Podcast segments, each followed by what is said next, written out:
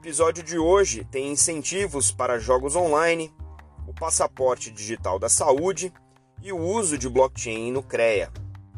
Eu sou Maurício Magaldi e esse é o Block Drops, o primeiro podcast em português sobre blockchain para negócios. As notícias que você ouve aqui não têm qualquer vínculo com o meu trabalho atual, não configuram nenhuma forma de patrocínio propaganda ou incentivo para o consumo e tem o foco exclusivamente educacional para o mercado.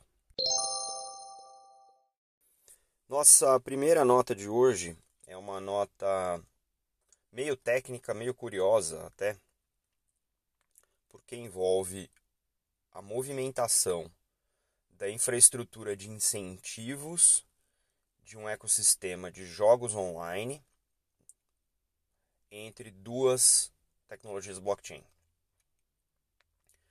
A Intergalactic Games é uma startup que criou um ecossistema onde diversos jogos podem acontecer, diversos torneios de jogos diferentes online podem acontecer, e as premiações são pagas através de incentivos utilizando criptomoedas ou ativos digitais pode ser pago por cripto mesmo, a, a dinheiro digital, ou por ativos digitais como é, objetos online colecionáveis.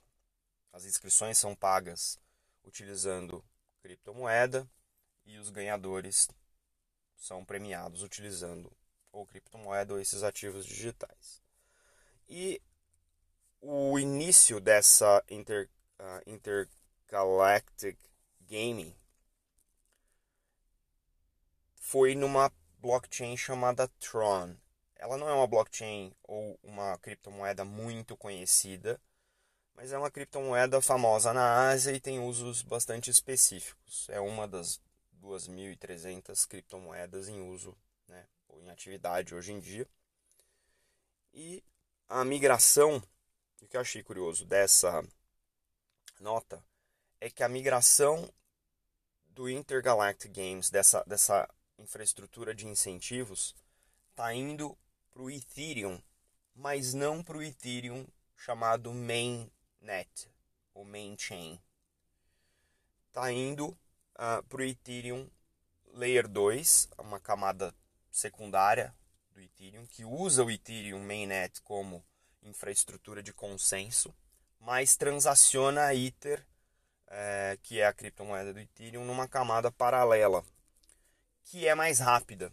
Né? Então eu comecei a entender um pouquinho o que, que é essa mainnet, o que, que é a, essa camada secundária, esse layer 2.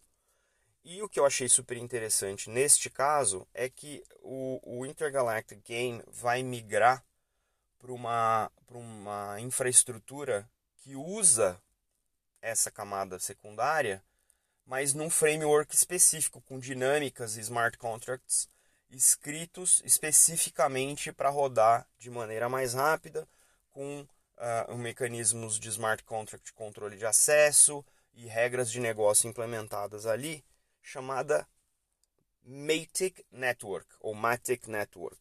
Tá? Então, o link que está aí para vocês uh, na descrição do episódio de hoje é, conta do ponto de vista do Intergalactic, Intergalactic Gaming, os motivos pelo qual eles estão migrando do Tron para Ethereum e por que estão indo para essa Matic Network. O principal ponto que me chamou a atenção aqui foi, primeiro, eles estão buscando quebrar uma barreira de escalabilidade, ou seja, existe no mundo do blockchain essa percepção de que blockchain não é tão performático quanto outros tipos de rede, então eles estão usando o Matic para poder escalar nesse sentido, né, em termos de velocidade, né, em termos de throughput também, transações por segundo. O custo das transações nessa rede é mais baixo que no Tron. Uh, e, obviamente, quando você tem a distribuição dos pagamentos, dos incentivos para os jogadores, a experiência também é melhor. Né? É, essa rede Tron ela está passando por um momento super controverso no mundo das criptomoedas, onde existe uma suspeita do fundador dessa, dessa rede. Então, obviamente, isso uh, toda, toda posição centralizada no mundo das cripto é vista de maneira desconfiada, com razão, né? e uh, permite, uh, ao utilizar essa rede Matic, permite interoperar com Ethereum se eles precisarem fazer algum outro tipo de transação mais sofisticada com outras uh, sub-redes do Ethereum utilizando o EVM né, para escrever os seus rodar os, os smart contracts uh, da Intergalactic. Eu acho que isso é interessante porque mostra um nível de maturidade não só da indústria dos jogos online, que está tentando trabalhar com incentivos econômicos, que eu acho que é o grande play das criptomoedas, e abre caminho para o que a gente falou aqui no episódio anterior, de utilizar o potencial dos jogos para integrar com a, a, economia do DeFi, que é o Decentralized Finance.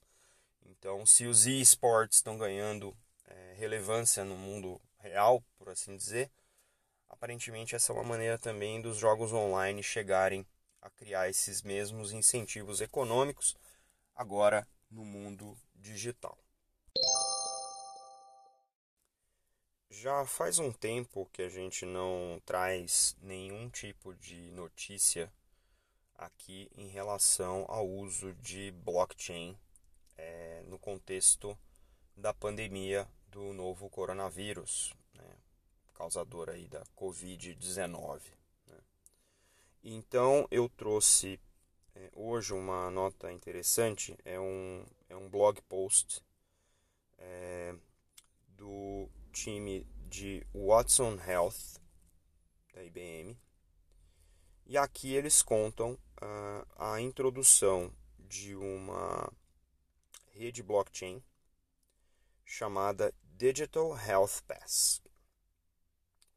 O Digital Health Pass ele está desenhado para integrar múltiplas organizações de gestão de saúde, mas também é, organizações que dependam de informações sobre contaminação para poder voltar a funcionar.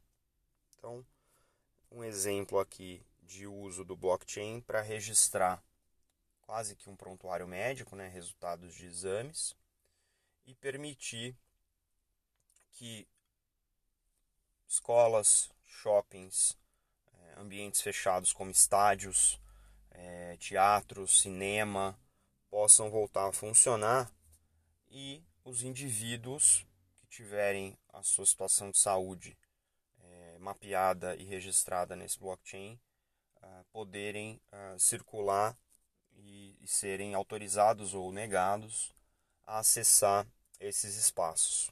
Né? É, as organizações são responsáveis por não só registrar essa informação válida e validada, mas também é, atuar na remediação de casos concentrados de foco. Quem controla o acesso numa situação dessa, o acesso à informação, é a pessoa, não são as organizações. Então, o poder de privacidade, né, de acesso, está na mão do indivíduo. É, a gente já falou sobre uma solução parecida aqui, uma solução brasileira, inclusive, o Desviralize, parecida com isso, no nível de anonimidade muito interessante também. Essa é uma solução que está em funcionamento desde o começo da pandemia, foi super rápido o desenvolvimento disso. É, então, essa solução que o pessoal do Watson Health está colocando parece ser uma solução um pouco diferente. Primeiro, porque a rede é feita por organizações. E a gente já trouxe aqui uma questão importante sobre uh, o, a ética dos dados de saúde em qualquer solução tecnológica. A gente já discutiu isso aqui algumas vezes. É, a minha provocação aqui é em relação, obviamente, à GDPR, LGPD e outras regulações uh, modernas em relação à privacidade de dados individuais, que sempre é preocupante do ponto de vista né, de, eh, do, do direito do indivíduo essas informações, se não forem bem anonimizadas, e isso não está muito bem descrito aqui, só diz que eles têm um compromisso em relação à confiança e privacidade. Se essa implementação não for bem feita, a partir do momento em que o indivíduo dá acesso aos seus dados e os dados estão disponíveis para alguém de fora da rede serem para serem consumidos por alguém ou por alguma organização, daquele momento em diante os dados estão sob o domínio desta outra entidade ou pessoa e mesmo que o acesso seja revogado, aquele dado naquele ponto do tempo ele está disponível como uma informação para outra entidade e pode ser usado de qualquer outra maneira não ética, porque isso está fora do ambiente controlado.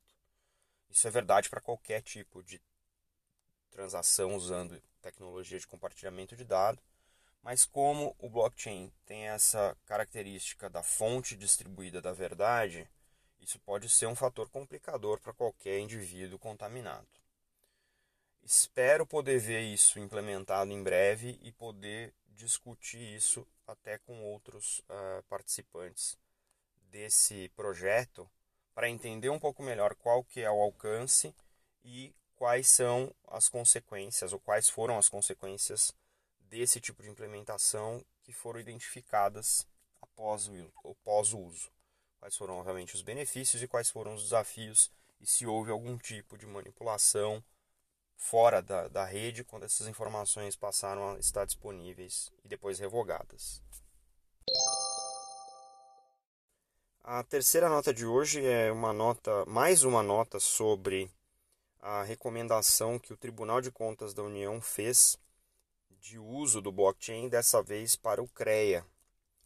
Então, como resultado de um trabalho aí de investigação, né, é, a, o TCU encontrou na Mútua, a Caixa de Assistência dos Profissionais do CREA, no Conselho Regional de Engenharia e Agronomia, encontrou irregularidades e, no parecer, o relator recomendou o uso de inteligência artificial e blockchain para melhorar os procedimentos de gestão, controle e governança de prestação de contas. É ainda uh, interessante ver que ele cita aqui que a análise da gestão e prestação de contas pode ser feita, poderia ser feita por um robô, que ele chama aqui de robô virtual, para aumentar a velocidade e efetividade no processo de prestação de contas e gestão dos recursos, diminuindo a burocracia. Ainda, nesse parecer, o TCU recomenda é, o, o, piloto, fazer um projeto piloto né, para aplicação dessas novas tecnologias então, é muito interessante que o TCU, que não é a primeira vez que a gente cita aqui, esteja é, incentivando o uso de uma tecnologia de transparência para a gestão pública, para que os órgãos que o TCU é, investiga ou rege do ponto de vista é, de transparência passem a utilizar.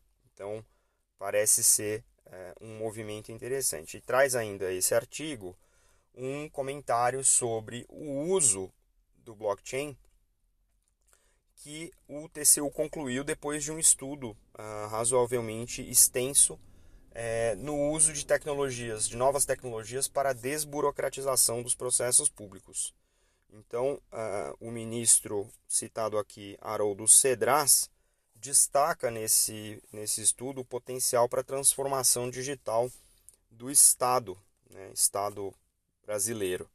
Então, vou, citar aqui a conclusão do ministro. Né? A característica descentralizadora das tecnologias blockchain e DLT pode acelerar a transformação digital do Estado, uma vez que a possibilidade de realizar transações autenticadas sem a necessidade de uma autoridade central facilita a implementação de serviços públicos digitais orientados ao cidadão.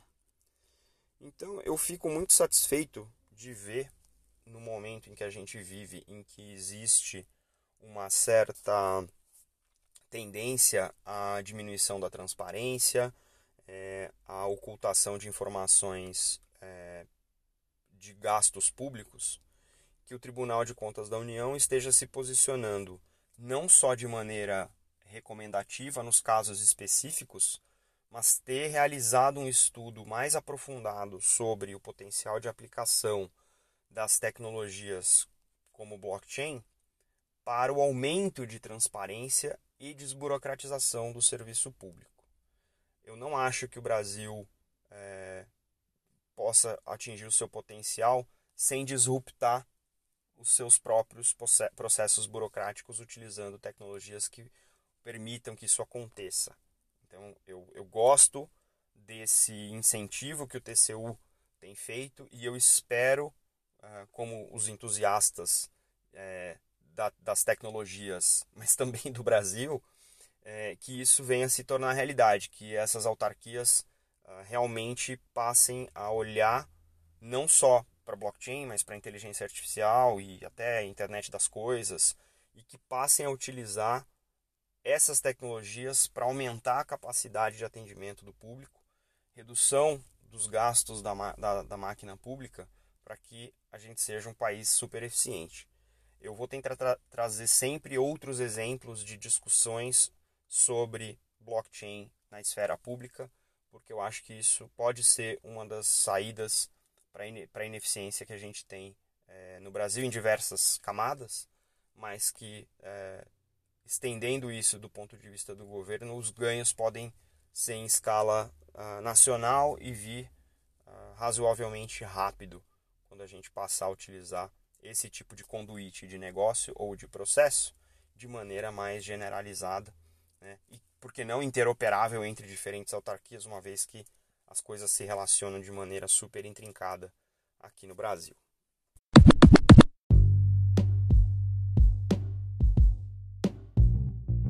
Você pode ouvir o Block Drops Podcast nas plataformas Numis, Google Podcasts, Apple Podcast, Spotify e Anchor FM. Entre em contato conosco através do e-mail blockdropspodcast.gmail.com, no Instagram Block Drops Podcast e no Twitter Block Drops Pod.